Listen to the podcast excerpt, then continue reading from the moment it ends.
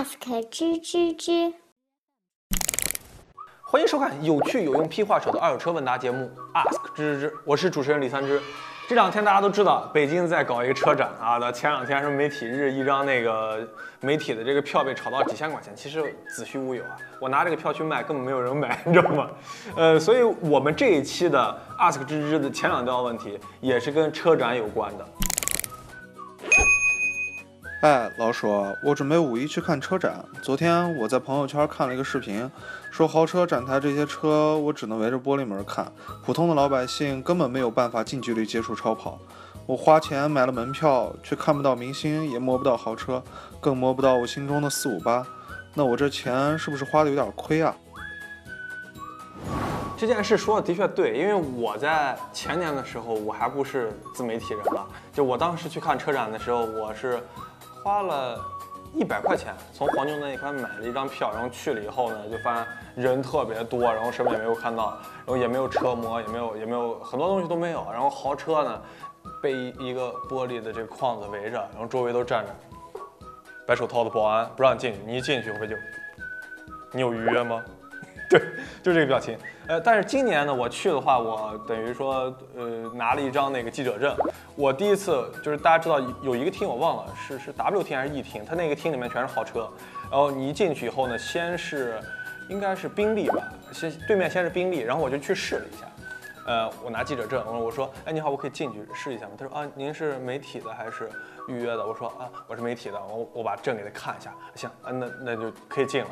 然后我第二次我要试试，我说如果说我是是预约看车的，我看我能不能进去啊？然后我到了那个迈凯伦的那个站台那块，我操，我看迈凯伦哇，太帅了，没摸我这车，然后我就把媒体证我就揣兜里，我说，哎，先生你好，那个我能进去看一下这车吗？他说，呃。您是要买车吗？还是要预约？我说，哎，对，我想买车。结果那个保安大哥说，哎，您想买哪一款？结果我我不认识什么迈凯伦的车，所以我想了一想，啊，我说我都看看吧。他就说，呃，那不行，那个我们这边要提前预约的，或者说您是迈凯伦的车主。我说我操。我要是迈凯伦车主，我还犯得着来那个车展看车吗？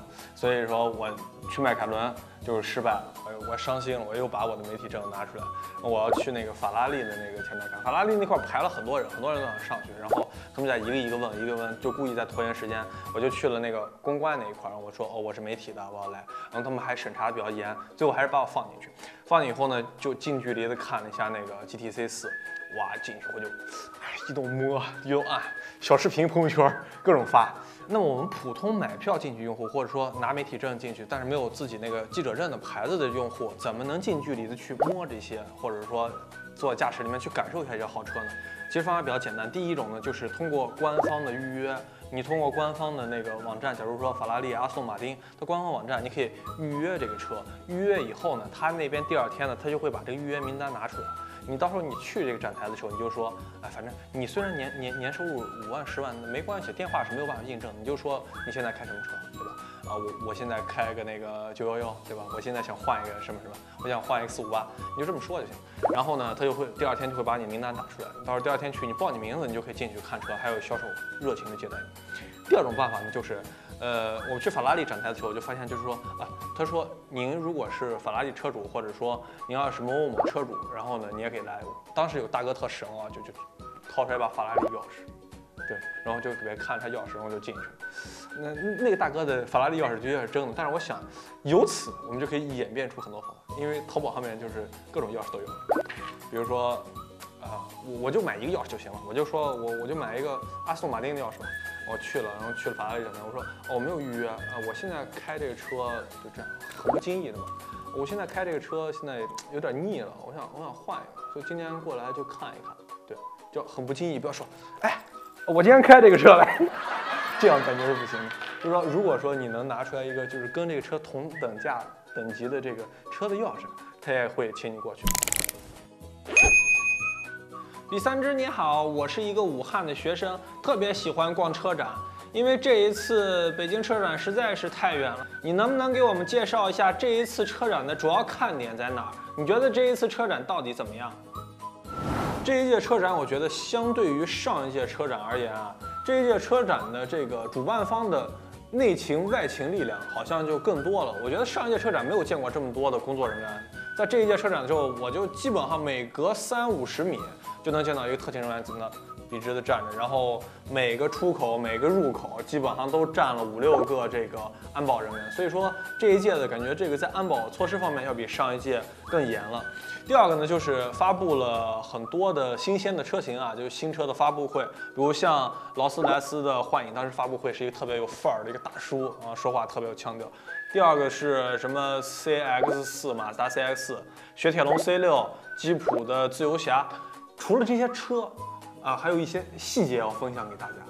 讴歌的展台前台身材最辣，乐视的展台平均颜值最高，宝沃的德国姑娘皮肤太白了。龙泽罗拉虽然去了驭胜的展台，但是穿上衣服差点没认出来。比亚迪展台那些穿着像春丽一样衣服的姑娘，她们不是车模，她们叫销售助理。奔驰展台的姑娘最高了，雷诺的前台高跟鞋最高，劳斯莱斯没有前台，所以建议大家按照我的说明路线去参观。老鼠啊，我现在开了一辆零四年的羚羊，但这车方向死沉死沉的，想把它扔了换辆车。三万元左右有没有什么方向盘特别轻的车？还有，羚羊真他妈省油。零四款羚羊这个车当时我觉得还属于一个小康之车，在零四年的时候，但是后来，呃，很多羚羊都被放到驾校里面。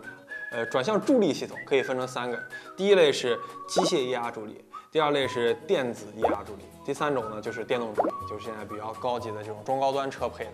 那么机械液压助力这个车呢，它本身的这个方向助力啊就比较沉，但是它的优势也非常明确，就是维修保养非常便宜，而且故障率相对来说比较低。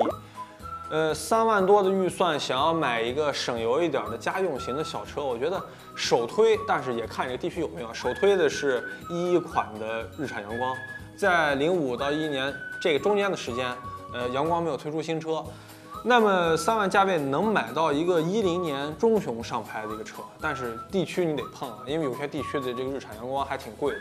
阳光就优势特别明显，这个车第一个，呃，就是它的非常非常省油，就是我之前节目里面说过，阳光是我这些年开过，就是这个小排量里面非常省油的一款。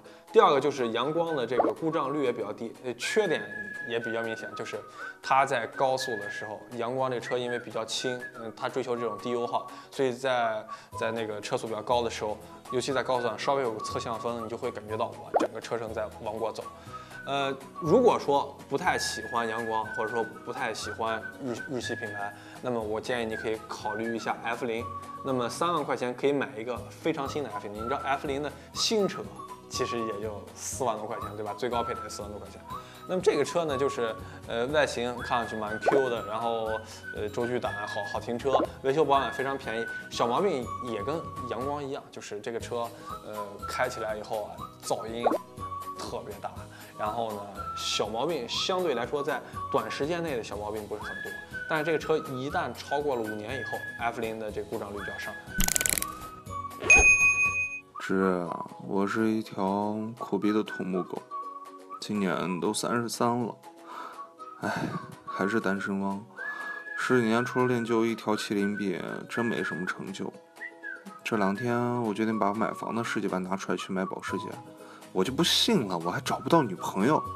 这你说十几万买到的保时捷靠谱吗？首先，哥们儿，我得劝你一句，你你有一误区，就是什么？你就觉得啊，开好车就一定有女朋友，然后骑自行车就没有女朋友，就不是的。想当年我上学的时候，只有一辆跑龙，就蓝色的小跑龙，每天上下学骑它。我那个时候就就差点有女朋友了。所以说跟车没有什么关系。呃，我看一下你的问题，你说十几万买一辆保时捷靠谱吗？就是先给你答案，就是肯定是不靠谱的。你要说两三万买一辆保时捷，就这种废铁放那靠谱吗？我觉得靠谱。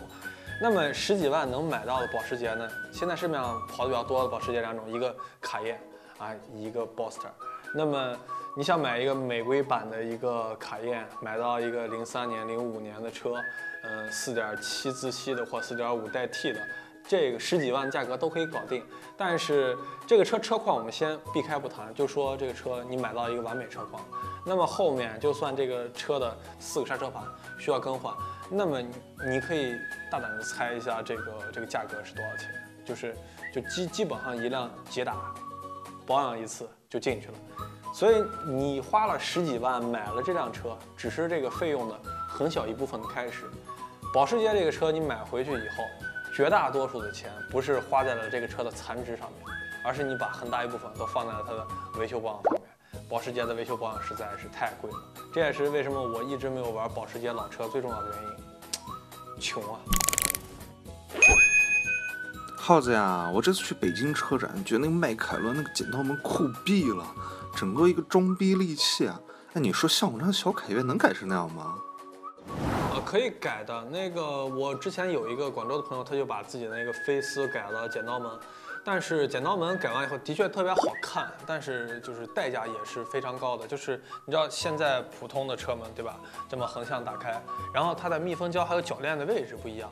如果你要把它换成剪刀门，那么它不不可能像迈凯伦一样，啪直接斜着打开，它分两段，先横着打开，啪再竖着再升起来。你出来的时候这个角度就会特别别扭，就是你自己虽然看上去牛逼了，但是平时用起来特别不方便，而且价格也不是特别便宜，因为这样的铰链还有这样，你要你要你要后面要重新把胶要走一遍啊，就是小型的汽修厂给你把这个活还有原材料都拿下来以后，做这么两个剪刀门也得八千块钱。